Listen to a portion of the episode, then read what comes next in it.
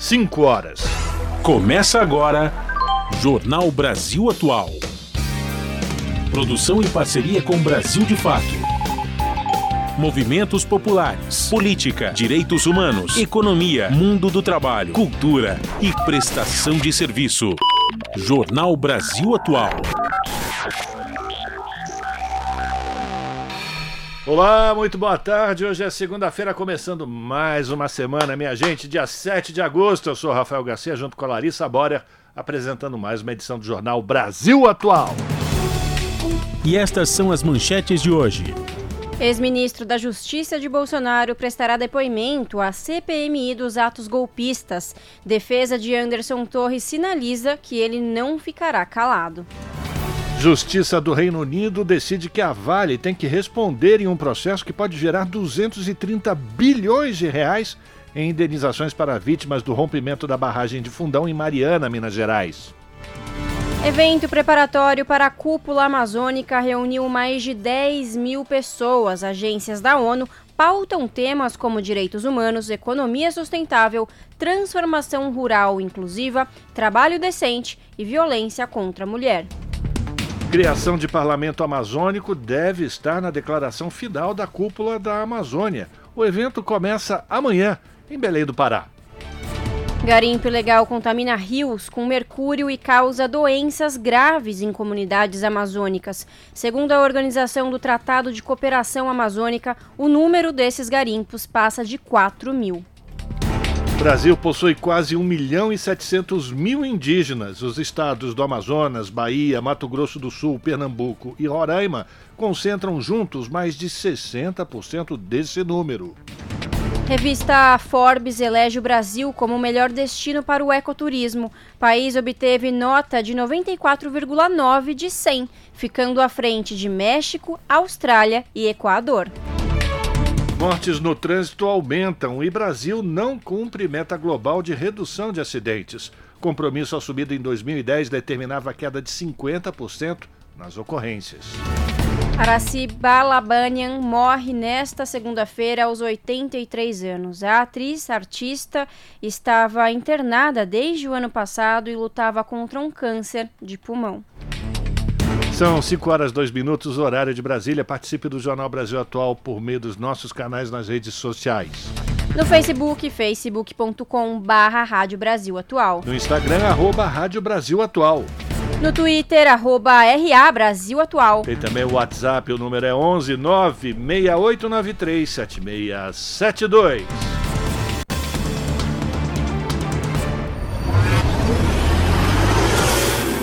Jornal Brasil Atual, uma parceria com Brasil de Fato. Na Rádio Brasil Atual, tempo e temperatura. A tarde desta segunda-feira, aqui na capital paulista, é de tempo limpo, céu azul azul e temperatura alta. Agora os termômetros marcam 28 graus. Para hoje não tem previsão de chuva durante os períodos da noite e madrugada. A temperatura cai e o céu fica parcialmente nublado e a temperatura atinge os 16 graus na madrugada aqui na região da capital paulista. Em Santo André, São Bernardo do Campo e São Caetano do Sul, a tarde desta segunda-feira é de tempo firme e parcialmente nublado. A temperatura neste momento está na casa dos 28 graus. Não tem previsão de chuva para hoje na região do ABC. No período da madrugada, o tempo fica totalmente nublado e a temperatura cai, atingindo os 16 graus. A tarde desta segunda-feira, na região de Mogi das Cruzes, é de tempo limpo, firme e seco. E a temperatura está alta neste momento, os termômetros marcam 27 graus. Não tem chance de chuva em Mogi. Durante os períodos da noite e madrugada, o tempo fica parcialmente nublado e a temperatura fica na casa dos 16 graus. Tarde, céu limpo, entre poucas nuvens em Sorocaba. Os termômetros marcam 28 graus neste momento. Para hoje não tem previsão de chuva durante os períodos da noite e da madrugada. O tempo continua limpo e a temperatura cai, atingindo os 17 graus. No finalzinho do jornal, eu volto para falar como fica o tempo nesta terça-feira. Na Rádio Brasil Atual, está na hora de dar o serviço. Vamos lá, 5 horas, 5 minutos. Trânsito aqui na cidade de São Paulo, final de tarde de segunda-feira, começo da semana. E a CET informa que hoje são 255 quilômetros de ruas e avenidas monitoradas pela Companhia de Engenharia de Tráfego com trânsito lento.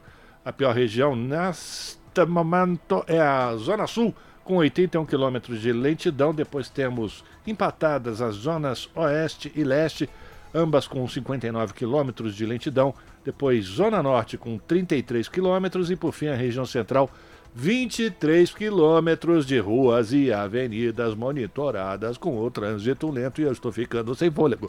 Mas ainda dá tempo de dizer para vocês que os carros com placas finais 1 e 2 estão proibidos de circular no centro expandido de São Paulo até às 8 da noite. Desde as 5 até às 8 da noite, esses carros não podem circular aqui no centro expandido de São Paulo. E vamos saber como é que está a situação do transporte público sobre trilhos com ela, Larissa Borer. Boa tarde. Boa tarde, Rafa. Vamos lá, olha, notícia boa, hein, para quem vai pegar metrô ou a CPTM. Segundo o site aqui do metrô, Todas as linhas estão operando em situação normal e o site acabou de ser atualizado, hein, Rafa? Às 5, às 5 e 5 o site foi atualizado e é isso, operação normal em todas as linhas. Segundo o site da CPTM, mesma coisa, a situação está normal em todas as linhas. Então, você que está saindo agora do trabalho, é só seguir viagem que tá tudo certinho. Rafa, conta pra gente como está a situação das rodovias na tarde desta segunda-feira ensolarada. Da mesma forma, é só seguir viagem que está tudo tranquilinho, tanto na Anchieta como na Imigrantes. O motorista que vem para a região do ABC ou Baixada Santista não vai encontrar nenhum ponto de congestionamento. Também não tem neblina no alto da serra, portanto o motorista tem uma viagem tranquila. As pistas estão secas, mas de qualquer forma, né, meu amigo, minha amiga, tenha atenção na descida da serra, que é sempre muito perigosa. E se esse é o seu objetivo, descer para a Baixada Santista, boa viagem.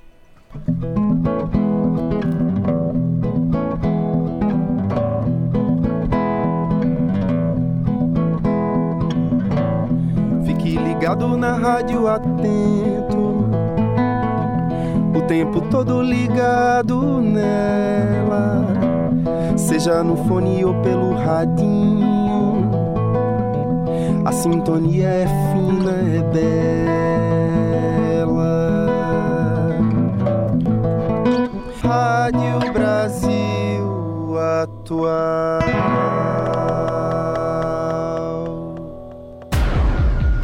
Jornal Brasil Atual. Uma parceria com Brasil de Fato. 5 horas mais 8 minutos.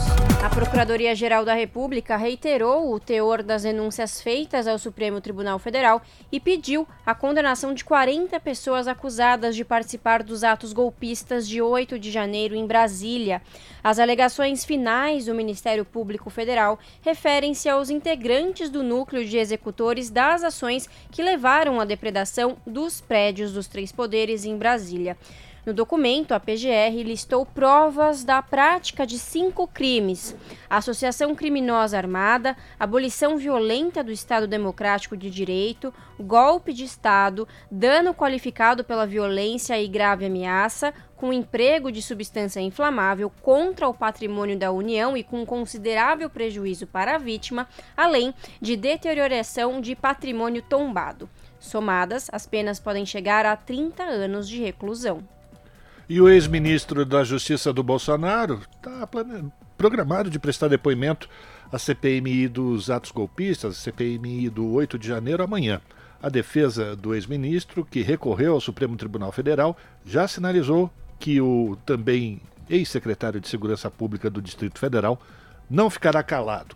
Confira os detalhes com a repórter Érica Christian após os depoimentos de testemunhas e investigados relacionados aos atos ocorridos entre outubro e dezembro do ano passado, antes da invasão à sede dos três poderes em Brasília, os integrantes da CPMI do 8 de janeiro vão ouvir nesta terça-feira o ex-ministro da Justiça de Bolsonaro, Anderson Torres.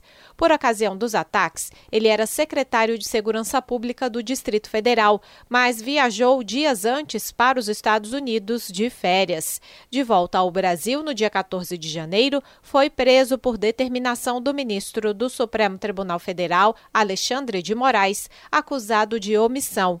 Anderson Torres só deixou a prisão num batalhão da Polícia Militar do Distrito Federal no dia 11 de maio, com tornozeleira eletrônica e com a proibição de sair de Brasília, manter contato com os demais investigados, usar as redes sociais e voltar às atividades profissionais na Polícia Federal.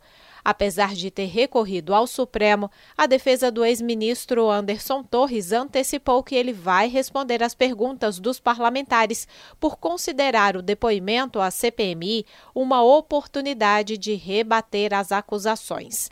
A relatora, senadora Elisiane Gama, do PSD do Maranhão, avalia que o depoimento de Anderson Torres será muito elucidativo. Há uma grande expectativa. Ele era ministro do governo anterior, portanto, estava em novembro e dezembro e era secretário de Segurança, portanto também estava em janeiro. Ele é uma figura central, porque ele faz uma ligação entre esses dois momentos. Então há uma expectativa grande. Eu acredito que ele buscará no Supremo Tribunal Federal um habeas corpus aí para poder assegurar o seu direito ao silêncio, mas a gente tem colocado aqui em prática o não silêncio restrito, porque ele poderá responder perguntas aí que não o incriminem. Já o senador Jorge Seife, do PL de Santa Catarina, considera que o depoimento de Anderson Torres não deverá trazer revelações à CPMI. O ministro Anderson Torres, ele já tinha prestado depoimento na Polícia Federal duas ou três vezes, ele prestou depoimento também na CPI do Distrito Federal. Eu creio que não haja muitas novidades, mas creio que é pertinente foi encontrado um documento na casa dele, etc, etc. Então é pertinente, vamos ouvir o Anderson Torres aqui, perguntar, e, mas eu creio que não haverão novidades, não há fato novo que possa nos surpreender, visto que ele já deu depoimentos, inclusive, às autoridades policiais e também aqui na CPI do, do Distrito Federal. A defesa de Anderson Torres justificou que o pedido de habeas corpus é apenas preventivo para preservar o ex-ministro da Justiça quanto ao direito de não se autoincriminar, para não ser preso se permanecer em silêncio e não sofrer medidas cautelares pelo fato de ter contato com outros investigados. Da Rádio Senado, Érica Christian. 5 horas mais 12 minutos.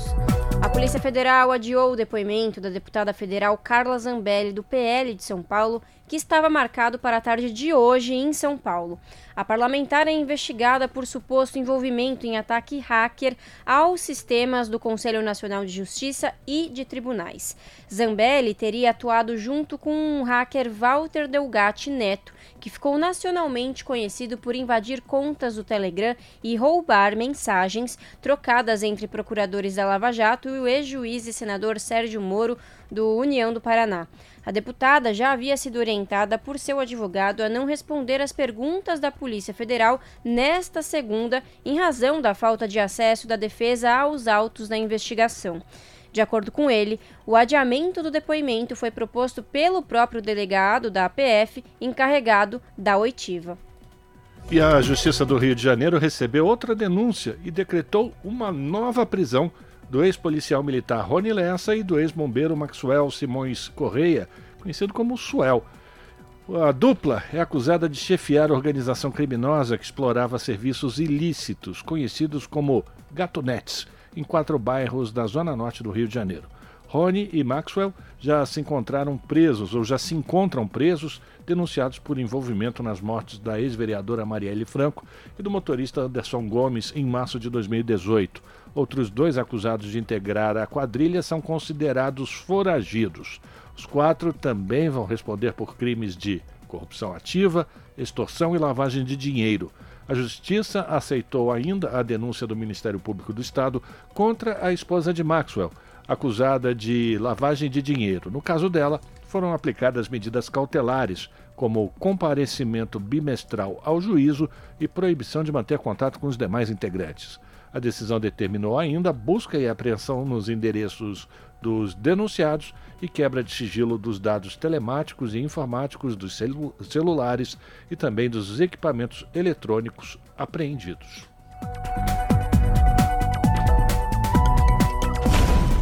Você está ouvindo? Jornal Brasil Atual, uma parceria com Brasil de Fato. 5 horas 14 minutos. Diálogos amazônicos, agências da ONU apoiam ações de preservação. Evento preparatório para a cúpula amazônica reuniu mais de 10 mil pessoas. Agências da ONU pautam temas como direitos humanos, economia sustentável, transformação rural inclusiva, trabalho decente e violência contra a mulher. 75% da população vive em áreas urbanas na região amazônica. Da ONU News, em Nova York, a reportagem é de Felipe de Carvalho. Nos dias 8 e 9 de agosto, o governo brasileiro realiza a Cúpula Amazônica na cidade de Belém, com participação de chefes de Estado e de governos das regiões da América do Sul, da Europa, da África, da Ásia e do Caribe. O alto comissário de Direitos Humanos da ONU, Volker Turk, disse ansiar pelo desenrolar das discussões da cúpula. Para ele, o destino da Amazônia está entrelaçado com os direitos humanos e as decisões de hoje moldam o planeta de amanhã. Com 75% da população vivendo em áreas urbanas na região, a missão de garantir um desenvolvimento com sustentabilidade se torna cada vez maior.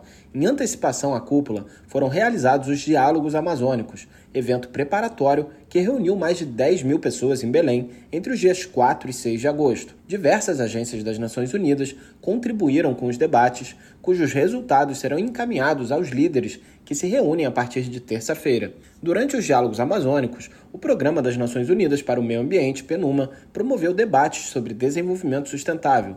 De acordo com o diretor regional do PNUMA para a América Latina, Juan Belo, a Amazônia representa uma reserva tanto de vida quanto de espiritualidade no mundo e devemos preservá-la. Ele ressaltou que o principal objetivo da agência é apoiar os países amazônicos a avançar em suas prioridades e enfrentar os desafios das mudanças climáticas, perda de biodiversidade e poluição, sem deixar ninguém para trás. Autoridades e representantes da Organização para Alimentação e Agricultura, FAO, se reuniram durante os diálogos amazônicos para discutir uma agenda integrada de bioeconomia, transformação rural inclusiva e novos modelos produtivos no contexto das mudanças climáticas. A vice-diretora da agência, Maria Lanessa Medo, destacou o papel que os povos indígenas desempenham como guardiões e responsáveis pela gestão dos recursos e sistemas agroalimentares.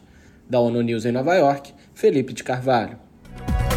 5 horas e 17 minutos e a criação de parlamento amazônico deve estar em declaração final da cúpula da Amazônia. Quem traz as informações é o repórter Pedro Pincer. Representantes de 15 países vão se reunir para debater desmatamento ilegal, combate ao crime organizado e financiamento externo para o desenvolvimento sustentável na Amazônia um dos mais importantes encontros de chefes de Estado dos chamados países amazônicos, a Cúpula da Amazônia ocorrerá nos dias 8 e 9 de agosto em Belém, no Pará.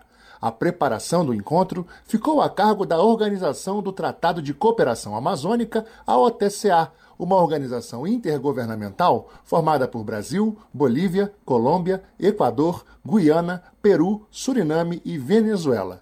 A Declaração de Belém, acordo que será firmado pelos presidentes dos países participantes da cúpula ao final do encontro, deve instituir um grupo de trabalho para estudar a criação do Parlamento Amazônico dos oito países. O atual Parlamento Amazônico é uma espécie de colegiado de parlamentares presidido pelo senador Nelsinho Trade, do PSD de Mato Grosso do Sul, mas sem reconhecimento formal da diplomacia internacional e dos países membros da OTCA. O Parlamas, como é chamado, foi criado em 1989, mas ficou mais de uma década inativo. Em 2020, a Comissão de Relações Exteriores do Senado era presidida por Nelsinho Trade, que liderou a criação de um grupo parlamentar com representantes dos oito países. Ele enfatizou que a preocupação com a Amazônia não é apenas localizada, mas nacional, regional e global. Estou muito confiante de que esse encontro será um marco importante na busca por soluções sustentáveis para a região amazônica. Por meio do trabalho conjunto e do diálogo sobre o que é feito em cada país que integra o território amazônico, poderemos fortalecer a proteção do bioma e avançar para um futuro sustentável nessa região única e vital a todo o planeta. O senador Beto Faro, do PT do Pará, ressaltou que Belém tem sido cada vez mais reconhecida como um centro de debates relevantes, especialmente no que diz respeito às mudanças climáticas. Ele lembrou que a capital paraense vai sediar a COP30 em 2025. Esse encontro é extremamente importante para a Amazônia, para o Brasil e para a nossa região. Um momento em que cresce, avança o nosso estado e que com certeza Belém está preparada, vai fazer um a boa recepção a todos aqueles que irão a Belém. Isso tudo num processo que diria até preparatório à COP30 que se realizará em 2025. Como parte da programação, também vão acontecer os Diálogos Amazônicos. O evento tem como público-alvo pessoas que integram a sociedade civil organizada na Amazônia e vai ouvi-las por meio de plenárias com o objetivo de apontar soluções para os desafios da maior floresta tropical do mundo. Da Rádio Senado, Pedro Pincer. 5 horas 20 minutos. Ministra da Igualdade Racial anuncia a criação do Comitê de Monitoramento da Amazônia Negra. Iniciativa deve abranger estados e municípios da Amazônia Legal. As informações com Daniel Lamir. A ministra da Igualdade Racial, Aniele Franco, anunciou a criação do Comitê de Monitoramento da Amazônia Negra e Combate ao Racismo Ambiental. A declaração foi feita no domingo, dia 6, durante a programação do Diálogos Amazônicos, mega evento realizado no Pará, em Belém. Em parceria com o Ministério do Meio Ambiente, essa iniciativa tem como objetivo propor medidas para enfrentar o racismo ambiental na Amazônia Legal. Queremos participação da sociedade civil, obviamente. Iremos avançar num plano de trabalho para a Amazônia Negra Legal, a ponto de que esse seja o momento da partida, que seja aqui, juntos, juntas e juntos. Nas palavras de Aniele, com racismo ambiental não há justiça climática. Assim, ela defendeu a importância de se colocar os povos tradicionais, comunidades quilombolas e povos de terreiro no protagonismo da proteção da Amazônia. Alertamos também para o cuidado de não deixar que o enfrentamento ao racismo ambiental não seja um subtema dentro dos debates dos diálogos amazônicos, da cúpula e da COP30. Esse tipo de racismo ele é perverso. Segundo Aniele, o olhar para a Amazônia deve ultrapassar a perspectiva exclusiva de pulmão do mundo. Ela defende considerar as diversidades de povos e culturas que vivem como guardiães e guardiões do território. Cerca de 80% da população na Amazônia Legal se declara preta e parda. O censo quilombola, que demorou 150 anos para sair, nos mostra que 32% do povo quilombola do Brasil reside nos municípios que compõem a Amazônia Legal. Então, não podemos falar somente da Amazônia, mas sim de uma Amazônia indígena, negra, quilombola, da Amazônia dos povos tradicionais. A Amazônia, ela é indígena, negra e quilombola. A Amazônia é um território sagrado. A plenária foi chamada de Amazônias Negras, Racismo Ambiental, Povos e Comunidades Tradicionais, a mesa foi composta por representantes do Brasil, da Colômbia, do Equador e da Venezuela. Do Recife, da Rádio Brasil de Fato, com informações do Ministério da Igualdade Racial, Daniel Lamir. E a ministra do Meio Ambiente e Mudança do Clima, por sua vez, a ministra Marina Silva, defendeu a redução de juros para abrir espaço para investimentos da transição ecológica no Brasil. Informações com o repórter Gabriel Brum. A ministra do Meio Ambiente e Mudança do Clima, Marina Silva, falou neste domingo em entrevista a jornalistas em Belém, onde participa dos diálogos amazônicos que antecedem a cúpula da Amazônia. Segundo ela, a ciência e a sociedade estão na frente no combate à crise climática. Governo e empresas ainda precisam acelerar as ações. Agora o Brasil volta a crescer, começa a crescer, começa a reduzir inflação, terá que necessariamente reduzir juros para que a gente possa fazer os investimentos da transição ecológica.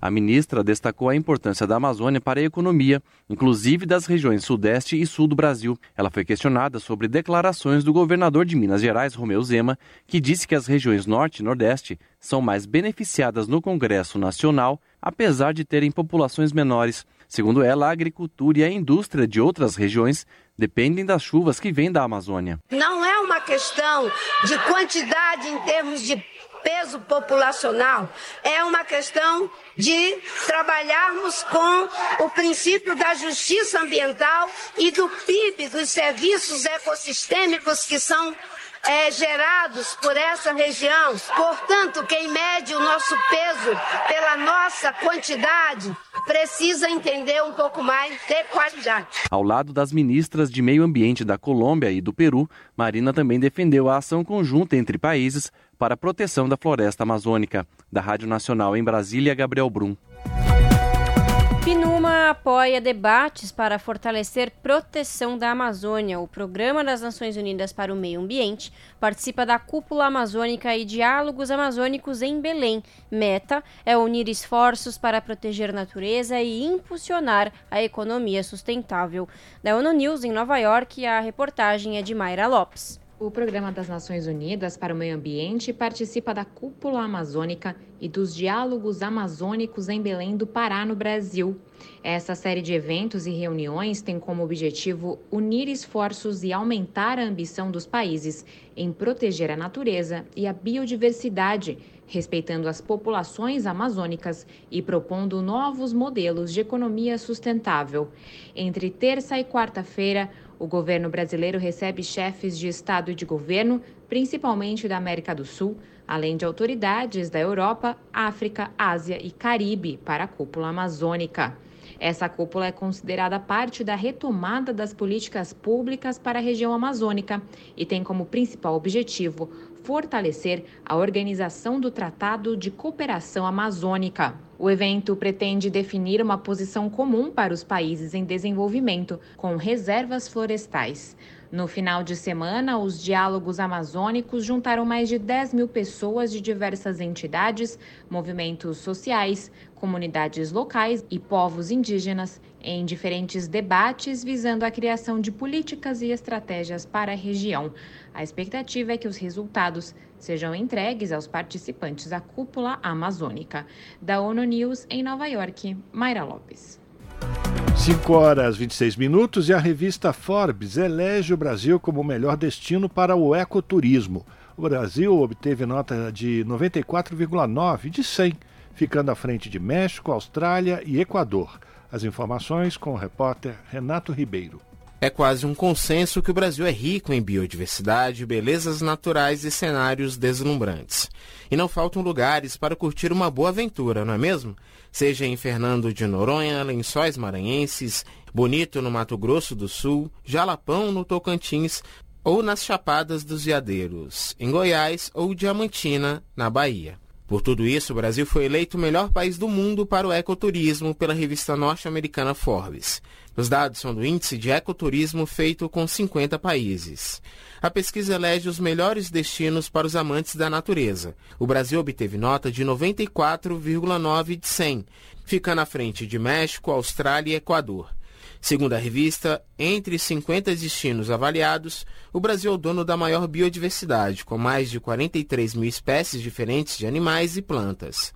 Para o diretor executivo da Associação Brasileira das Empresas de Ecoturismo e Turismo de Aventura, Luiz Delvinha, esse reconhecimento internacional é importante para o país. O Brasil está todo cheio de oportunidades, são mais de 70 parques nacionais, são mais de 400 parques estaduais. No total, aí são milhares de unidades de conservação público e privada que criam aí provavelmente em torno de 30% do território nacional estão de algum modo protegidos e preservados. Nesse momento de crise climática, que as condições ambientais estão sob uma pressão nunca antes vista, esse reconhecimento ele é importante. A pesquisa destacou que cerca de 30% do território brasileiro está atualmente protegido, incluindo oito sítios do Patrimônio Mundial Natural da Unesco.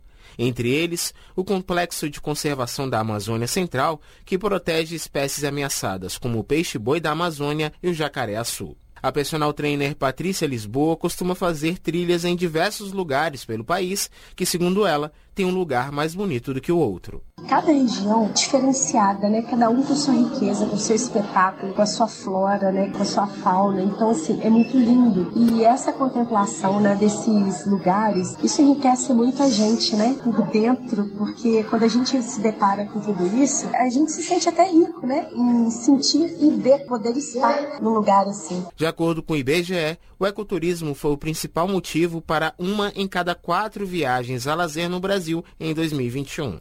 Além disso, foi responsável pela vinda ao país de 18% de turistas estrangeiros em 2019. Da Rádio Nacional, em Brasília, Renato Ribeiro. 19 bancos públicos de desenvolvimento de países amazônicos firmaram nesta segunda-feira acordo na cúpula da Amazônia para oferecer 4 bilhões e meio de reais em financiamento para negócios considerados sustentáveis ambientalmente na região amazônica. O BNDES, Banco Nacional de Desenvolvimento Econômico e Social, e o BID, Banco Interamericano de Desenvolvimento, assinaram carta de intenções lançando a Coalizão Verde, com o objetivo de implementar o Pro Amazônia, um programa de acesso ao crédito para micro, pequenas e médias empresas e pequenos empreendedores. O presidente do BNDES, Aloísio Mercadante, informou que o objetivo é proporcionar crédito mais comprometido com a geração de emprego, renda e alternativas para uma economia sustentável, criativa, de inovação e uma economia que mantenha a floresta em pé. E para fechar esse nosso giro de informações sobre tudo que aconteceu na, no Fórum Amazônia nesse final de semana, a gente vai falar agora do Plano Safra para a Agricultura Familiar, que foi lançada também lá no último sábado. As medidas buscam aumentar os investimentos na região e foram apresentadas durante o evento Diálogos Amazônicos. Quem vai trazer as informações é Gabriel Brum. A secretária executiva do Ministério do Desenvolvimento Agrário e Agricultura Familiar, Fernanda Machiavelli, disse que o objetivo é aumentar valores contratados pelos produtores do Norte. O que, que a gente está se propondo? A aumentar mais de 20%. E isso pode ser mais. Né? O desafio que a gente está colocando aqui para todos os estados, para os governadores, para os secretários de Agricultura Familiar, para o BASA, enfim, é que a gente consiga alcançar esse montante de 5,5 bilhões nessa safra na região norte. Na linha do Pronaf B, que é voltado para famílias de baixa renda, a taxa de juros é de 0,5% ao ano e quem paga em dia tem desconto de 40% na região norte. Outras medidas incluem redução de juros em outras linhas para estimular a produção de alimentos básicos, como mandioca, arroz e feijão e produtos da sociobiodiversidade. O ministro do Desenvolvimento Agrário, Paulo Teixeira, defendeu fortalecer a agroindústria para agregar valor no produto final da agricultura familiar. Agroindústria para o açaí, agroindústria para castanha, agroindústria para o café, agroindústria para o maracujá, para a laranja, para agregar valor para a produção familiar e fazer uma luta muito grande para que tenha água, energia solar fotovoltaica e que tenha cobertura de internet. O novo Plano Nacional da Safra da Agricultura Familiar foi lançado em junho e prevê 71 bilhões e 600 milhões de reais para crédito, um aumento de 34% segundo o governo. Somados a outras ações, o total de investimentos chega a 77 bilhões e 700 milhões de reais. Da Rádio Nacional em Brasília, Gabriel Brum. Você está ouvindo Jornal, Jornal Brasil, Brasil Atual. 5 horas mais 33 minutos. Censo revela que o país tem 1 milhão e 700 mil indígenas. As informações foram divulgadas nesta segunda-feira pelo IBGE e fazem parte do Censo Indígena 2022. As informações na reportagem de Tatiana Alves. O Brasil possui quase 1 milhão e 700 mil indígenas, o que corresponde a 0,83% da população brasileira.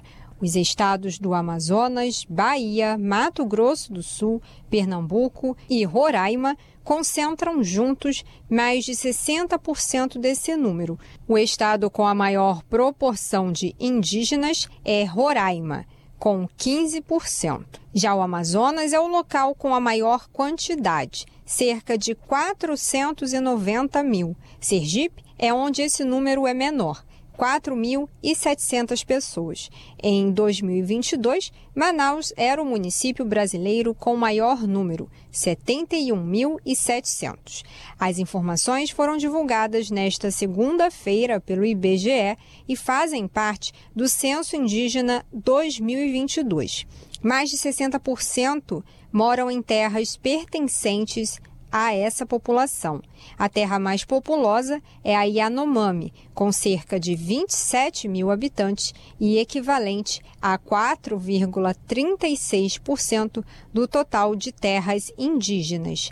O percentual de pessoas que se consideram parte desses povos e vivem fora de localidades indígenas aumentou em todas as regiões do país. A média brasileira subiu de 15% em 2010 para mais de 41% em 2022. Porém, os pesquisadores avaliam a hipótese de que esse aumento se deu por mudanças na metodologia de coleta de dados. Uma das diferenças do censo indígena de 2010 para o de 2022 se deu na questão da autodeclaração de raça, na qual se fez a pergunta de abertura: Você se considera indígena? para as pessoas que se autodeclaravam brancas, pardas, pretas ou amarelas.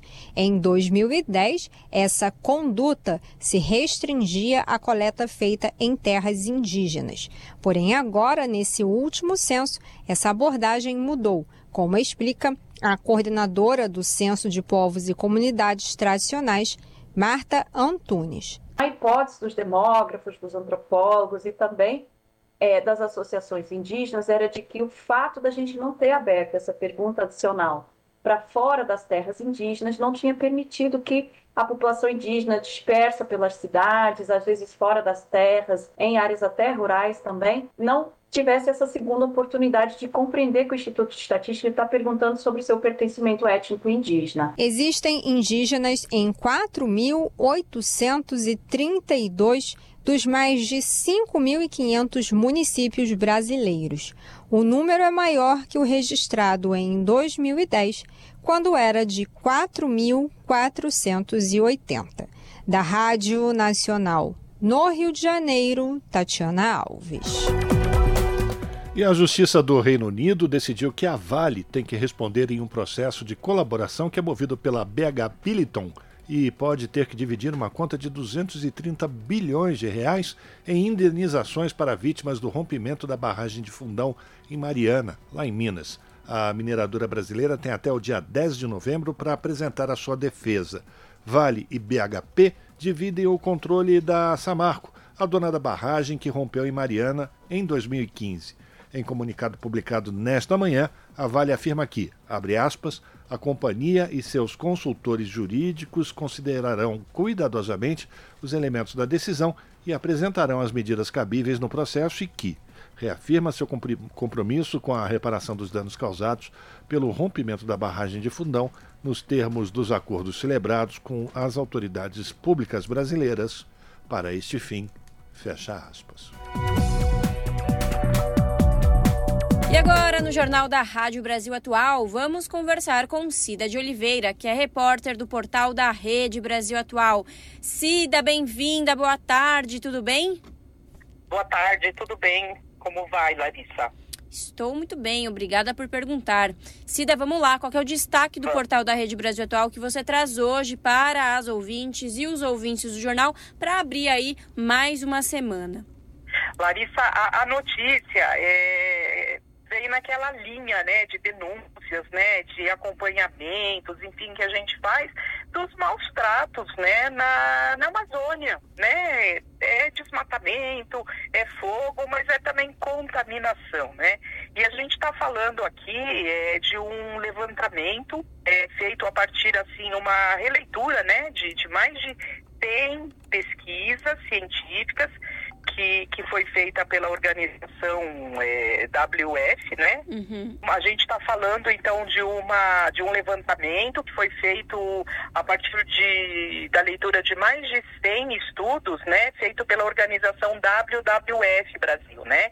Quem pediu esse, esse levantamento foi a organização do Tratado de Cooperação Amazônica, né? É, é que é uma organização aí que junta os países é, amazônicos, digamos, que tem um pedaço da, da Amazônia dentro do seu território, né?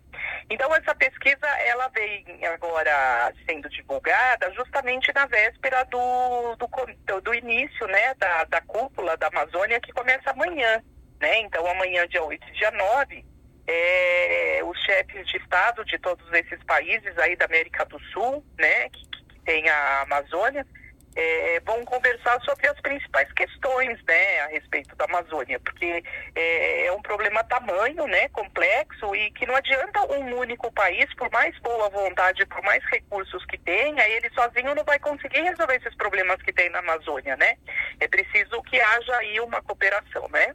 Exatamente. E... Cida, e é. isso, né? Não é a primeira vez que a gente trata sobre esse, esse tema, né? Esse problema específico aqui no boletim. Esse assunto, infelizmente, parece que está longe de ter um fim, por enquanto, né? Tanto porque o mercúrio, ele não sai fácil assim, né, Cida?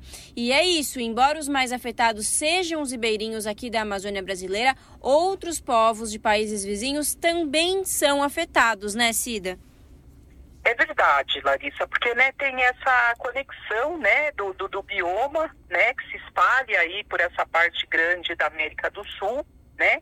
E é importante a gente dar nome aos bois aqui desse problema também para quem está né, ouvindo o programa, né? O, a grande responsabilidade quando você está falando de contaminação, e é contaminação de rio, é contaminação de peixe, lembrando que peixe é fonte de de alimentação dessas populações ribeirinhas e também dos povos indígenas, né?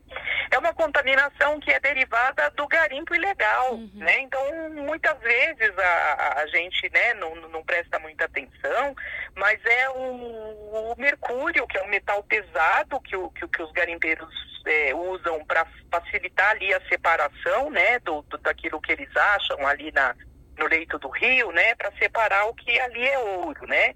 Então eles usam indiscriminadamente esse metal, né? E é esse metal que, que vai para a água, que, que, acaba aí, né, correndo junto com, a, com o rio e, e, e leva a contaminação, né? Então, quando a gente está falando desse problema de contaminação, né, é, é importante a gente também dar alguns detalhezinhos assim para entender um pouco a grandeza é, desse problema, né?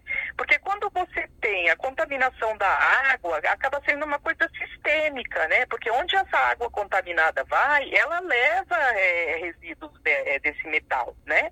E o problema qual é? O problema é que a Organização Mundial da Saúde ela diz que não existe é, assim um limite seguro de, de exposição a, a, esse metal pesado, né? Uhum. Lembrando, quando a gente fala de exposição, é tá tomando isso daí diluído na água do rio, né? É tá é, ingerindo é, partículas desse metal é, através aí do peixe que se come, que também é contaminado, né? Então, essas é, partículas elas vão se acumulando no organismo, entende?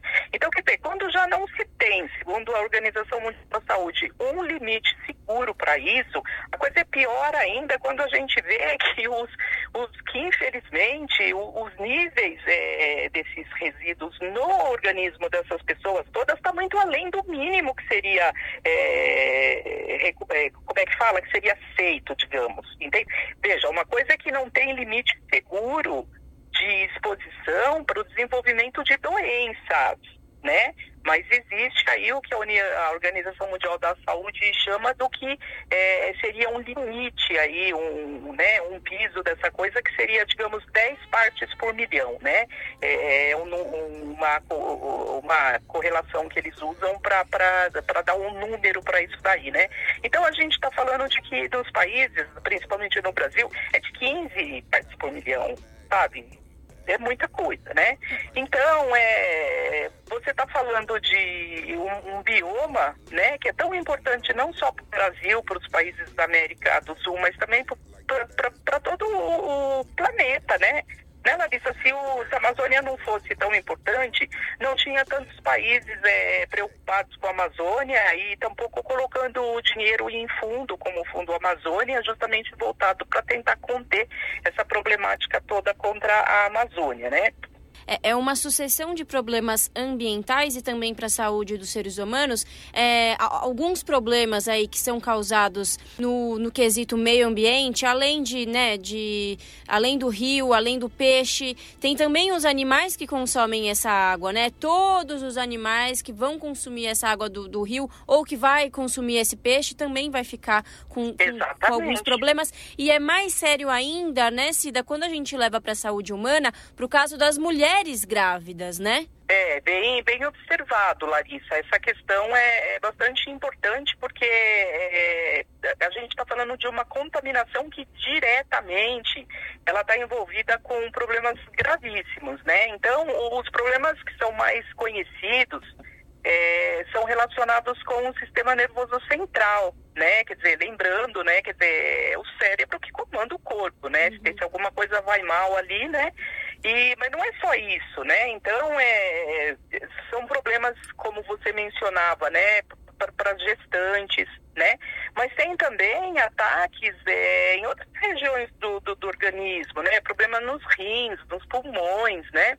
Ou seja, em todos esses casos aqui, é, a gente está falando de, de, casos muito graves, né? Porque quando você tem mulheres grávidas expostas, né? É, é, é com todas essas partículas acumulando, né? Quer dizer, uma gestação pode ter, assim, desdobramentos, assim, terríveis, né? Contaminações, elas levam problemas, inclusive, assim, de paralisia motora, né? Quer dizer, você vai, sabe, corre o risco, né? É grande o risco de ter bebês que tenham problemas, assim, muito graves, né?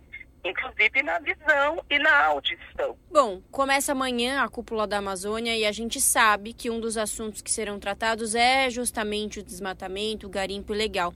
Então a gente vamos torcer, né, Cida, para que o próximo boletim que a gente fizer comentando sobre o mercúrio em rios seja sobre o árduo trabalho que está sendo feito para acabar com o garimpo ilegal e a melhora na saúde e na vida dos povos ribeirinhos da Amazônia brasileira e dos países vizinhos. Cida, muito obrigado. Te desejo uma excelente semana e até a próxima. Obrigada, Larissa. Excelente semana para você e para os ouvintes. Para conferir na íntegra essa reportagem que a gente falou sobre aqui e ter acesso a outros conteúdos, acesse o site do portal redebrasilatual.com.br. Conversamos aqui com a repórter Cida de Oliveira, no jornal Brasil Atual. E de janeiro a julho, o Cerrado teve 500 mil hectares desmatados. A partir de hoje, a gente vai apresentar uma série de reportagens que vão repercutir a devastação desse ecossistema. Da Rádio Agência Nacional, temos agora a participação de Géssio Passos. Estamos entrando em agosto, período que agrava a seca no sertão, no interior do Brasil. Sertão que Guimarães Rosa registrou em seus escritos, coberto pelo Cerrado brasileiro. O segundo maior bioma do país, o Cerrado, ocupa 23% de todo o território nacional presente em mais de 12 estados. E metade disso já foi devastado pelo homem. Dados oficiais e de institutos independentes alertam para o crescente desmatamento do cerrado. Segundo o INPE, o Instituto Nacional de Pesquisas Espaciais, de janeiro a julho desse ano, foram mais de 500 mil hectares desmatados. Luiz Maurano, tecnologista do INPE, diz que 2022 foi marcado pela devastação recorde do Cerrado. Então, entre agosto de 2021 e julho de 2022, o Cerrado perdeu 10.700 quilômetros quadrados. Ele vinha se mantendo na faixa de 9 mil quadrados, 2010, 2011, 2012. Ele cai a níveis de 7.500 entre 16 até 2019 e de 2019 em diante ele vem num ritmo de, de crescimento do desmatamento anual. Já o levantamento do Instituto de Pesquisa Ambiental da Amazônia mostra que no primeiro semestre desse ano aumentou o desmatamento do cerrado em 28% em comparação com o ano passado, onde se via campos, arbustos, matas, buritis, veredas, hoje é ocupado por grandes plantações de soja, milho, cana, eucalipto e criação de boi. A bióloga Mercedes Bustamante, hoje presidente da CAPES, alerta que as queimadas nesse período seco surgem pela ação do homem para a expansão do agronegócio. Em geral, o regime de queimadas natural do cerrado, elas ocorrem mais no início do período chuvoso, é quando nós temos descargas elétricas na atmosfera e a vegetação ainda está seca que propicia os incêndios. Esse aumento das queimadas no auge do período seco, que a gente observa hoje, está muito associado à atividade humana, ou seja, né, a, ignição, né, é, os seres humanos colocando fogo no cerrado. Berço das águas, o Cerrado abriga as nascentes dos maiores rios do país. Os rios São Francisco, Araguaia, Tocantins, Paraná. Sem o Cerrado, pode faltar água para o abastecimento, agricultura e energia, como destaca o diretor do Instituto Cerrados, Yuri Salmona. Os instrumentos legais que nós temos até agora para pensar a contenção do desmatamento no cerrado e a própria manutenção dos serviços ecossistêmicos que mantém a vida é, e a produção dependem do cerrado de pé, em especial a água. Então, a gente tem que pensar que a água é o principal insumo para a própria agricultura, né? para a própria geração de energia. E o cerrado de pé tem uma função é, primorosa na manutenção do ciclo hidrológico que é tão importante para a gente. Toda essa situação traz inúmeras preocupações para órgãos ambientais, ativistas e pesquisadores. Nas próximas matérias desta série especial, vamos discutir as causas do desmatamento no Cerrado e alternativas que vêm sendo desenvolvidas. Com produção de Salete Sobreira e sonoplastia de José Maria Pardal, da Rádio Nacional em Brasília, Gésio Passos.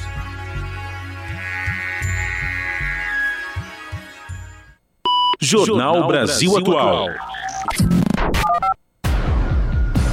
5 horas mais 50 minutos.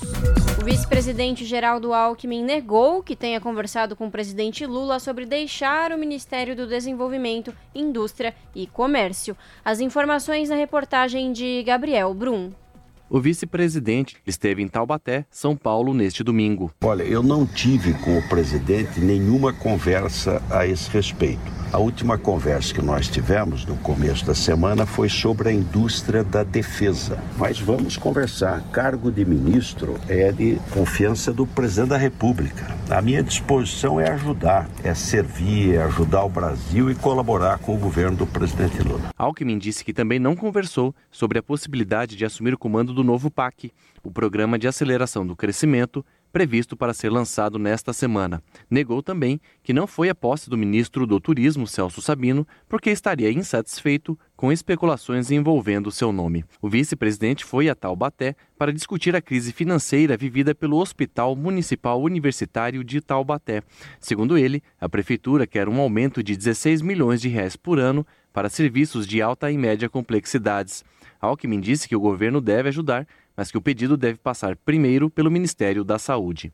O governo vai repassar o recurso. O hospital terá a verba, o hospital municipal, a prefeitura. Agora, precisa chegar o processo lá no Ministério da Saúde. O pleito é 16 milhões. Alckmin disse ainda que os juros continuam altos após o corte para 13,25%, mas que a previsão de novas reduções é boa e pode estimular investimentos. Da Rádio Nacional em Brasília, Gabriel Brum.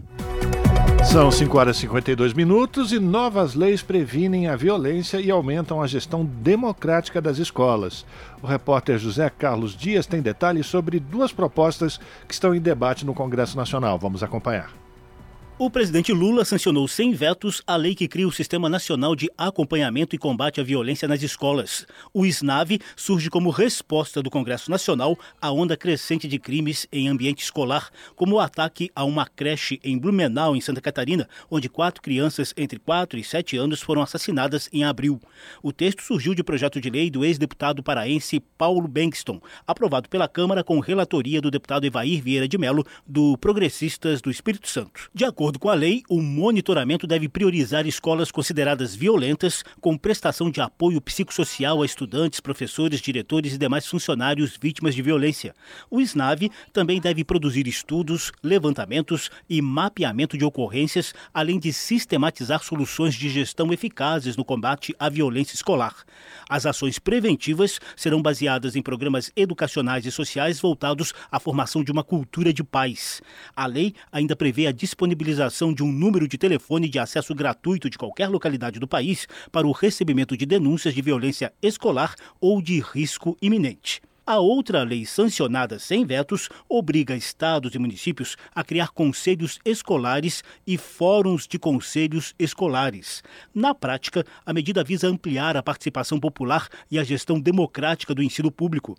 Vários estados e municípios já dispõem de instâncias semelhantes, mas baseadas apenas em normas administrativas específicas.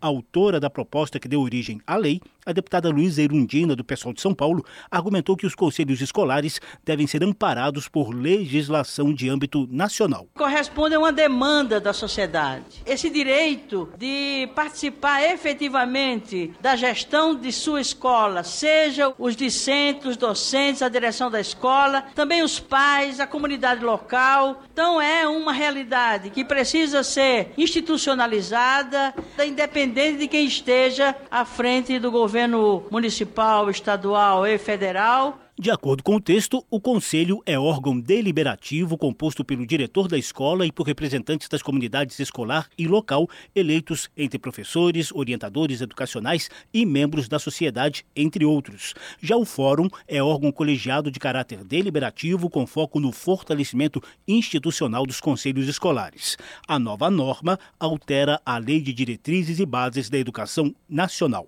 Da Rádio Câmara de Brasília, José Carlos Oliveira. 5 horas e 55 minutos. O comércio online cresce no Brasil e deve movimentar mais de 186 bilhões de reais. Roupas, calçados, eletrônicos, artigos de higiene e beleza, além de eletrodomésticos, foram os produtos mais comprados. As informações na reportagem de Daniela Longuinho.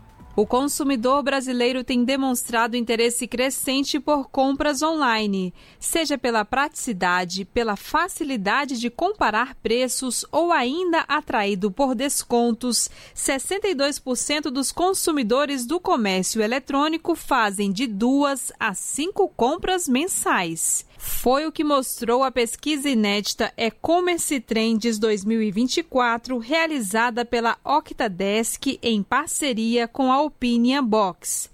Considerando os últimos seis meses, 58% dos entrevistados compraram mais pela internet do que em lojas físicas e 85% compraram online pelo menos uma vez no último mês.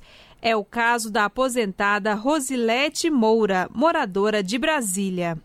Eu compro no mercado online mais ou menos umas duas vezes por mês, após pesquisar bastante.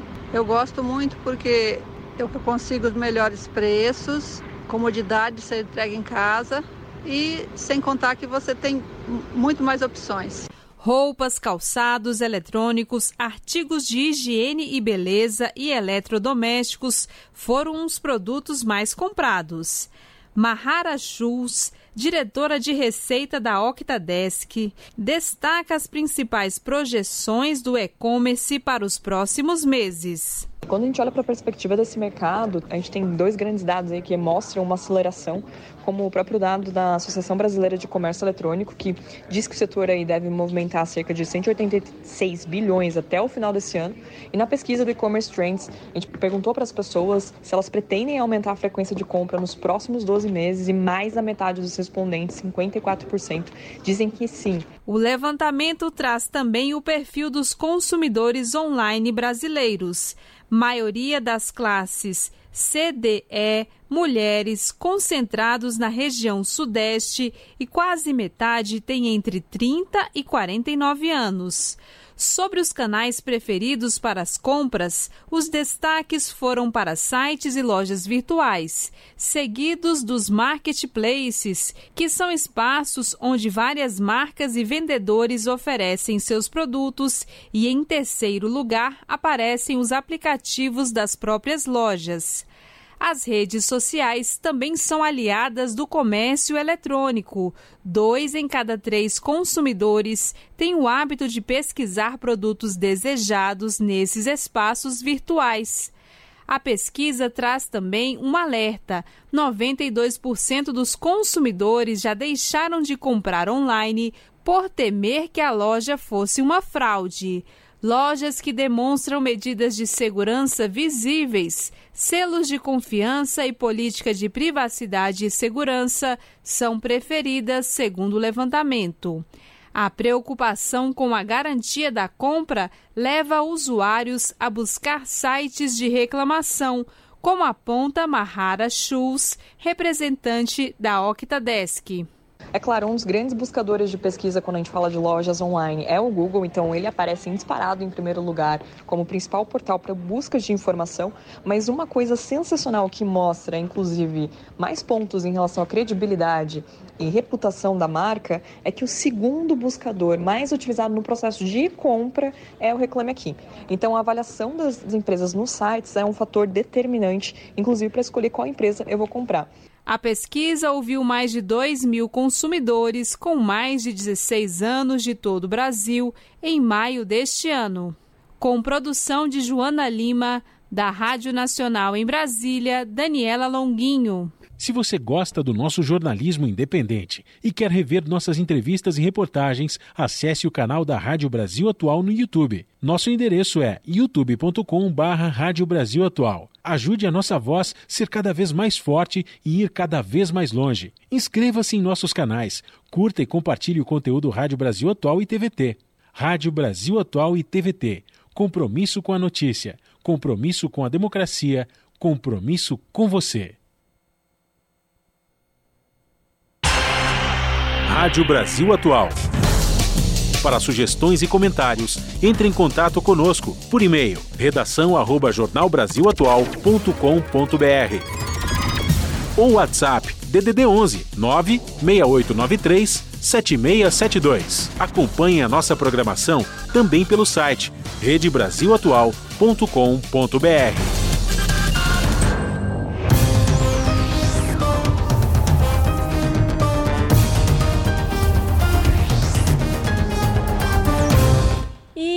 sabem, né? Quando dá 6 horas, a gente vai saber qual que é a... os destaques do jornal. O seu jornal começa pontualmente às 19 horas na TVT, canal digital 44.1 e também pelo canal do YouTube, youtube.com.br no comando dela, a apresentadora Ana Flávia Quitério. Boa noite, Ana Flávia. Quais são os destaques desta segunda?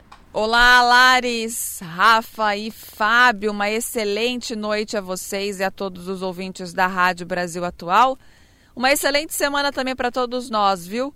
Que sejam dias tranquilos, de muita força, paz e amor nos nossos corações para a gente poder aguentar as batalhas, né? Os, os obstáculos que às vezes a vida nos coloca. Que sejamos guerreiros e consigamos né, fazer com que sejam revertidos em vitórias. E toda segundona, toda terça, quarta, quinta e sexta tem destaques aí para vocês, porque tem o seu jornal ao vivo. Então, para vocês verem um pouquinho, sentirem, né? Vou dar uma palhinha do que vamos ter hoje. Começando que o agosto é conhecido também como Agosto Lilás, que é um evento que serve para alertar para o basta a violência contra mulheres. O mês ele foi escolhido porque hoje completa 17 anos da criação da Lei Maria da Penha, que é uma referência a Maria da Penha Maia Fernandes, farmacêutica que perdeu os movimentos depois de duas tentativas de homicídio pelo ex-marido. Então, para lembrar esses fatos, o seu jornal foi até a rede protetiva Viva Maria, uma iniciativa da Secretaria de Políticas Públicas para for fortalecer né, o combate contra a violência doméstica desde a sua criação. É importante sempre a gente estar tá falando sobre a Lei Maria da Penha, que, como eu falei, são 17 anos de muitas lutas, muitas batalhas, muitas vitórias também, porque ela está aqui 17 anos mais forte do que nunca. Vamos falar também Sai o resultado do censo, viu, sobre a questão indígena. A população indígena no Brasil é de quase 1 milhão e 700 mil pessoas. Esses dados eles fazem parte dos primeiros resultados do censo 2022, que adotou uma nova metodologia. E entre as inovações está a parceria com a FUNAI e os povos indígenas que ajudaram na aplicação do questionário. Então, assim, além da pergunta sobre a raça, né, a que raça a pessoa pertence, e o IBGE também questionava se a pessoa se considerava indígena. E essas e outras mudanças na metodologia, elas podem ajudar a justificar então o aumento dessa população que já no censo de 2010 o Brasil registrava aí cerca de 900 mil indígenas. E há 50 anos, os morros da Urca e do Pão de Açúcar foram tombados pelo Patrimônio Histórico Nacional. E para comemorar a data e protestar pelo embargo definitivo da obra de construção de uma tirolesa no local, moradores do bairro da Urca realizaram um ato nesse domingo. Vocês acompanham tudo na reportagem que vem direto lá do Rio de Janeiro. E para finalizar, eu estou até com a voz um pouquinho mais seca. Isso é consequência do quê? Do tempo desse clima seco. E é sobre isso que vamos falar também no seu jornal. Nesses dias temos vivido é, verdadeiros momentos né, de montanha russa, uma grande oscilação quando o assunto é o tempo. Né? Apesar de estarmos no inverno, que é o momento que estaremos reclamando do frio, é, esse inverno está um pouco diferente. Por quê? porque o frio mesmo apareceu por poucos momentos, foram curtos os períodos em que eu reclamei dele. O predomínio em grande parte do país mesmo foi de dias ensolarados e secos, né? Isso mais na parte da tarde. De manhã, geralmente, aquele friozinho, tarde, tempo seco, sol, calor e à noite já dá aquela queda de temperatura.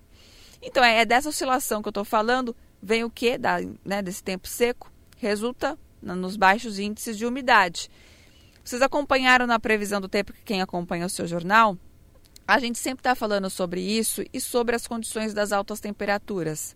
Tem em consequência, por é, decorrência do fenômeno El Ninho, mas sabemos também que é tudo uma questão climática, né? Aquecimento global, destruições de florestas, tudo consequência do ser humano.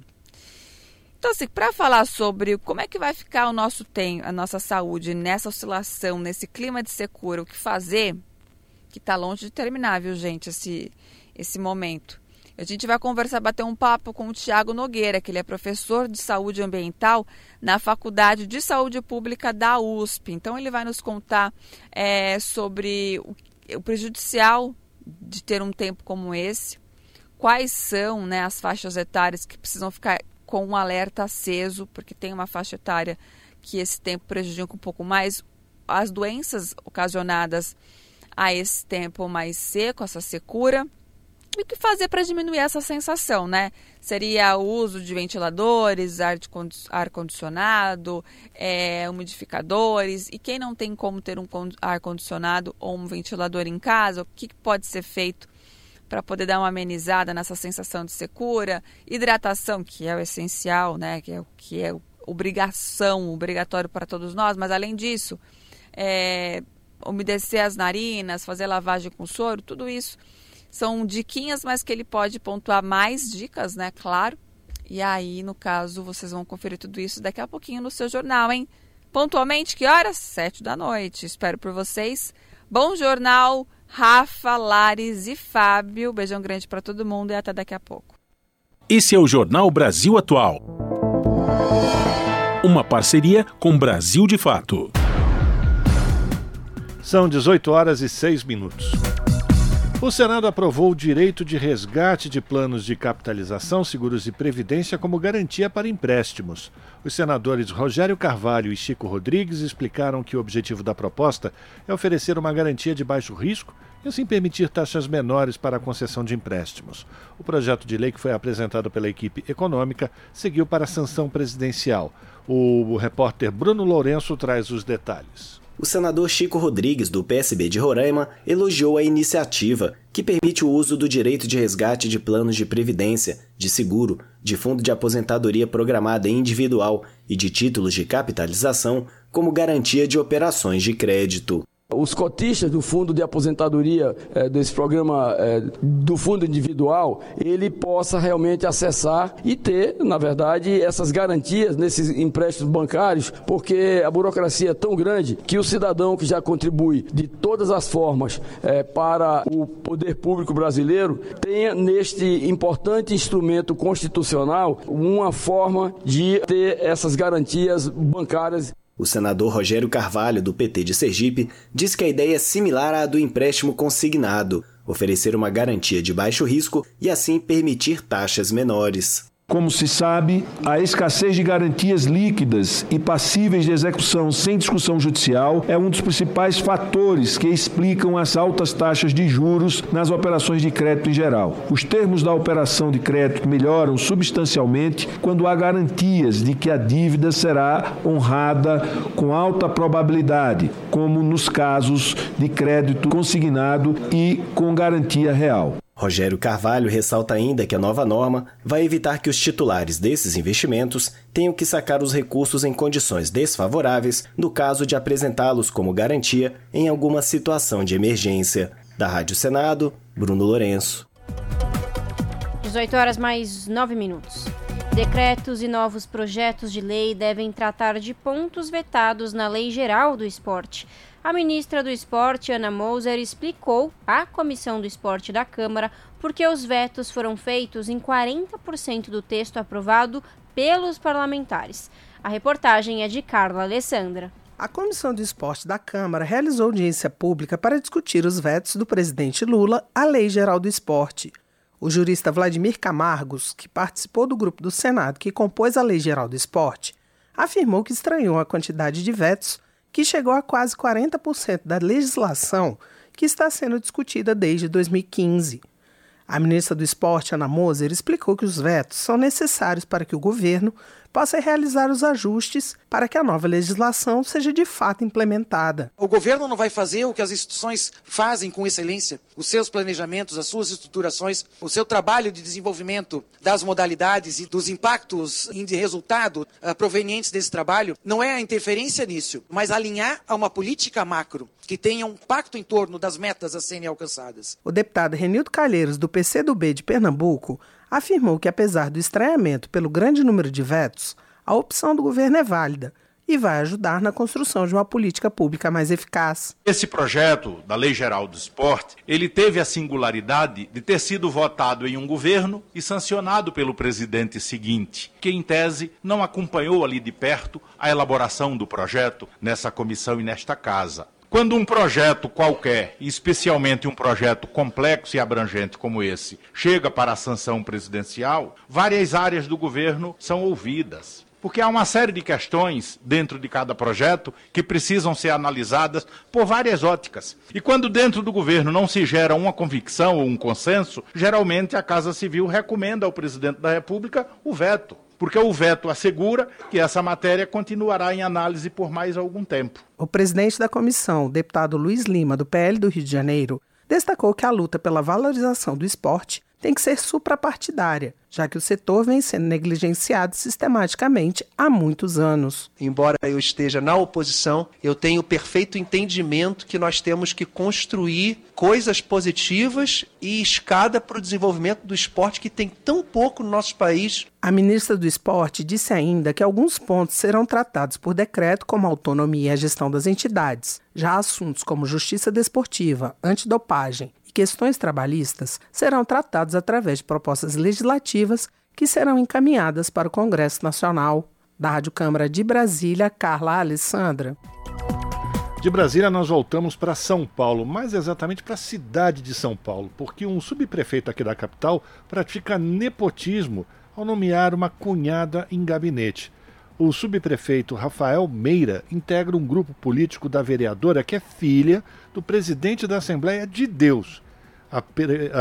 a, prefeitura, por sua vez, nega qualquer ilegalidade. Mas quem conta essa história para a gente é o Daniel Lamir. Em maio de 2021, Rafael Dirvan Martinez Meira, subprefeito dos bairros Aricanduva, Vila Formosa e Carrão, em São Paulo, nomeou sua cunhada para o cargo de assessora jurídica do seu gabinete. Bárbara Freire Mendes da Silva assumiu o cargo e recebe uma remuneração mensal de cerca de R$ 9.500. Ela é irmã de Raab Freire, que em janeiro deste ano ficou noiva do subprefeito. Nas redes sociais há diversas fotos do casal. A cunhada de Rafael Meira aparece na lista de servidores e contato da Prefeitura de São Paulo com e-mail corporativo e telefone direto para contato. De acordo com a súmula 13 editada pelo Supremo Tribunal Federal em 2008, a nomeação de cunhados caracteriza nepotismo, pois a Corte considera que há um grau de parentesco em linha colateral.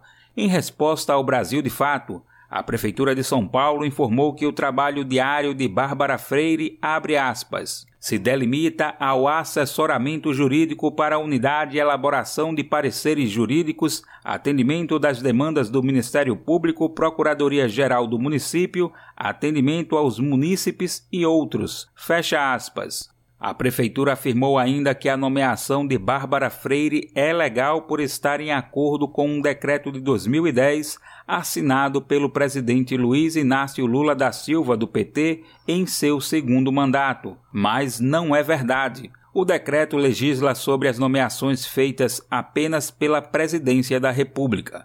Ouvido pelo Brasil de Fato, Eduardo Scheffler, mestre em Direito pela Universidade de Brasília, contradiz a Prefeitura e explica que o decreto federal não pode sobrepor a súmula 13 editada pelo STF. Nas redes sociais, Bárbara Freire aparece em diversos registros com a equipe do gabinete de Rafael Meira, como no dia 16 de dezembro de 2022, em foto publicada pelo chefe de gabinete da subprefeitura, Márcio Tavares da Silva. Eles pertencem ao grupo político da vereadora Ruth Costa, do PSDB. Ambos foram assessores no mandato da parlamentar na Câmara dos Vereadores, no caso do subprefeito, entre 2017 e 2020. Confira mais detalhes em brasildefato.com.br. Da Rádio Brasil de Fato, com reportagem de Igor Carvalho de São Paulo. Locução Daniel Lamir. Você está ouvindo? Jornal Brasil Atual. Uma parceria com Brasil de Fato. Ato na Câmara marca debate sobre regulamentação e ampliação de licença paternidade. O repórter Luiz Cláudio Canuto tem as informações.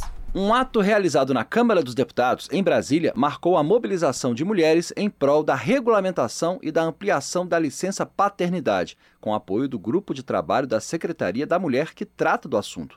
A manifestação ocorre no momento em que o STF, Supremo Tribunal Federal, deve julgar se houve omissão do legislativo ao não regulamentar a licença paternidade de cinco dias, prevista na Constituição de 88 sem previsão do benefício na legislação previdenciária, como ocorre com a licença maternidade, os dias de afastamento do pai do trabalho são arcados pelo empregador e não pelo INSS. A coordenadora do grupo, deputada Tabata Amaral, do PSB de São Paulo, afirma que é necessário ser realista nessa discussão fazer a conta com responsabilidade.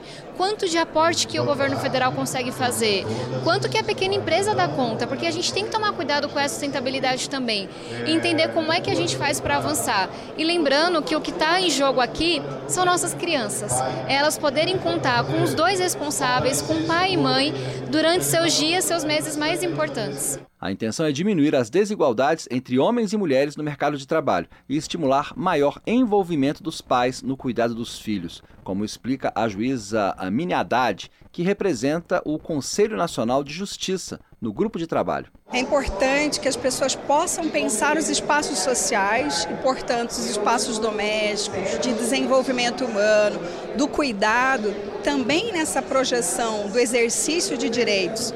Quando nós falamos em licença paternidade, nós falamos no direito da criança de receber afeto, de receber a convivência familiar, de entender a projeção desse masculino e desse feminino de forma igualitária. Com isso, projetamos valores sociais com equidade. O representante da Coordenação de Atenção à Saúde do Homem do Ministério da Saúde, seu Mário Brandão, complementa. Estou aqui não apenas enquanto gestor, mas também como pai, é, reconhecendo a necessidade de fazermos a defesa desse direito da população masculina na verdade, as evidências apontam para uma série de benefícios para toda a sociedade, benefícios para a saúde do homem, para a saúde da mulher, saúde da criança. A gente tem evidências de redução de mortalidade infantil, a gente tem evidências de fortalecimento da imunização por meio da participação de pais nos cuidados de primeira infância, a gente tem evidências de redução de violência domiciliar. Duas das instituições que organizaram o ato em defesa da regulamentação e ampliação da licença paternidade também participam do grupo de trabalho criado pela Secretaria da Mulher da Câmara sobre o assunto o Liberta e o Grupo Mulheres do Brasil. O grupo de trabalho reúne 18 deputadas e deputados de vários partidos, além de representantes de órgãos públicos, de entidades da sociedade civil organizada e de sindicatos patronais. Da Rádio Câmara de Brasília, Luiz Cláudio Canuto. 6 horas e 18 minutos. Um estudo inédito sobre saúde mental dos brasileiros aponta que a persistência das desigualdades sociais no país está interferindo diretamente na qualidade da saúde mental da sociedade. As informações a gente acompanha agora com a repórter Carolina, Carolina Pessoa, da Rádio Agência Nacional. Um estudo inédito sobre saúde mental dos brasileiros aponta que a persistência das desigualdades sociais no país interfere diretamente na qualidade da saúde mental da sociedade. A pesquisa é realizada pelo Instituto Cactus, entidade filantrópica e de direitos humanos e promoção da saúde mental, e pela Atlas Intel, empresa especializada em inteligência de dados, e ouviu pouco mais de duas mil pessoas de todas as regiões do Brasil. Segundo o estudo, o Índice Nacional de Saúde Mental ficou em 635 pontos para o primeiro trimestre de 2023, em uma escala de 0 a 1.000 pontos. O cruzamento dos dados permitiu o cálculo entre grupos específicos e apontou que pessoas trans e não heterossexuais apresentaram pontuações mais baixas em relação à saúde mental quando comparadas a cisgêneras e heterossexuais. O índice da população trans ficou em 445, um dos mais baixos entre todos os grupos demográficos, frente aos 638 pontos dos cisgêneros. Pessoas desempregadas também apresentaram baixo índice, 494 pontos, o que representa 186 abaixo dos assalariados. Enquanto isso, pessoas com renda acima de 10 mil reais alcançaram resultado bem superior, 737 pontos. Além disso, os homens apresentaram pontuação bem superior às mulheres nas três dimensões do índice, com resultado médio de 672 pontos, frente aos 600 pontos das mulheres. Mariana Rai, coordenadora de projetos no Instituto Cactus, ressalta a importância de olhar para esses resultados. Olhar para essas desigualdades e preconceitos no Brasil é de extrema relevância para que a gente possa endereçar e aprofundar nosso conhecimento sobre como esses fatores se relacionam. Ela também reforça que os números podem servir como base para a formulação de políticas públicas. Eles podem servir como guias e focos de programas e projetos de políticas públicas que visam e fortalecem a prevenção e a promoção da saúde mental. Outros pontos abordados na pesquisa foram prática esportiva, autoestima e relações familiares. O estudo também levantou dados sobre acesso à terapia e serviços de apoio à saúde mental. De acordo com o levantamento, 62% dos participantes não usam serviços de apoio à saúde mental e apenas 5% relataram fazer psicoterapia. Além disso, 41% se dizem insatisfeitos com os serviços de saúde em alguma medida. Da Rádio Nacional no Rio de Janeiro, Carolina Pessoa. 5 horas 20, 18 horas 21 minutos. Mortes no trânsito aumentam e Brasil não cumpre meta global de redução de acidentes. Compromisso assumido em 2010 determinava a queda de 50% nas ocorrências. Maior parte dos óbitos ocorre entre motociclistas. Informações com Douglas Matos. O Brasil registrou um crescimento de 13,5% no número absoluto de mortes por acidentes de trânsito entre 2010 e 2019. De acordo com dados divulgados pelo IPEA, o Instituto de Pesquisa Econômica e Aplicada, a taxa de mortalidade por 100 mil habitantes aumentou cerca de 2%. Foram mais de 390 mil óbitos em ocorrências envolvendo transportes terrestres. Em 2010, a ONU lançou a campanha Primeira Década de Ação pela Segurança no Trânsito e convocou países a adotarem medidas para reduzir pela metade as mortes até 2020. O balanço da primeira década de ação pela segurança no trânsito no Brasil e as perspectivas para a segunda década do IPEA foi divulgado nesta quarta-feira e avaliou as políticas implementadas e os números registrados no período. Os acidentes com motocicletas foram os que mais pesaram para o crescimento da mortalidade e dobraram em relação à década anterior. Eles representam 30% dos casos fatais registrados. Por outro lado, os índices de atropelamentos, acidentes envolvendo carros, ônibus, caminhões e bicicletas se mantiveram estáveis ou caíram. Nas regiões Norte e Nordeste foram observadas as altas mais expressivas, por causa do aumento da frota de automóveis e motos, conforme indica o estudo. As mortes no trânsito cresceram cerca de 45% nesses locais. Os óbitos envolvendo motocicletas escalaram 150%. Cerca de um terço das vítimas é de pessoas muito jovens, com até 15 anos de idade. Outros dois terços têm menos de 50 anos. Segundo os pesquisadores, o cenário gera um forte impacto econômico. O custo desses acidentes é superior a 50 bilhões de reais por ano, com gastos hospitalares, danos patrimoniais e perda de produção, que gera consequências sobre a previdência e a renda das famílias a economia interfere no número de acidentes registrados. Em momentos de retração, o total de ocorrências diminui, enquanto períodos de conjuntura positiva tendem a ter mais mortes no trânsito por causa do aumento na circulação de veículos, produtos e pessoas. Na pesquisa, há dados ainda sobre a escolaridade das vítimas. Cerca de 60% delas têm menos de 7 anos de estudo e não completaram o ensino fundamental. O estudo conclui que o problema afeta a população mais vulnerável economicamente. Nas rodovias federais, a principal causa de acidentes ainda é a imprudência. O estudo identificou que questões comportamentais estão associadas a boa parte das ocorrências, entre elas a desobediência das regras de trânsito, com 14% aproximadamente, o excesso de velocidade, 10%, e o uso de álcool, 5%. Quase 40% das mortes em rodovias ocorreram por colisões frontais. As estradas brasileiras apresentaram um cenário relativamente diferente do urbano no que diz respeito a atropelamentos. Nas cidades, essas ocorrências diminuíram, fruto das políticas de redução de fiscalização da velocidade. Já nas rodovias, houve aumento de 16%, o que demonstra a necessidade de investimentos em infraestrutura e equipamentos de segurança para pedestres nesses locais. Elaborado pelos engenheiros e pesquisadores Carlos Henrique Ribeiro de Carvalho e Erivelton Pires Guedes, especialistas em mobilidade e transporte, o estudo usou informações do Ministério da Saúde e da Polícia Rodoviária Federal. Na década analisada, eles observaram contingenciamento nos recursos para a promoção de políticas públicas de redução da mortalidade no trânsito. Os montantes para combater as mortes que vinham do seguro contra danos pessoais por veículos automotores terrestres, o DPVAT, e da contribuição de intervenção no domínio econômico, CID, foram zerados. No primeiro caso, 45% da arrecadação eram destinados ao atendimento hospitalar no Sistema Único de Saúde. Já o CID tinha destinação para investimentos em infraestrutura viária. Vale lembrar que, extinto por Bolsonaro, o DPVAT destinou mais de 30 bilhões de reais ao SUS em 11 anos.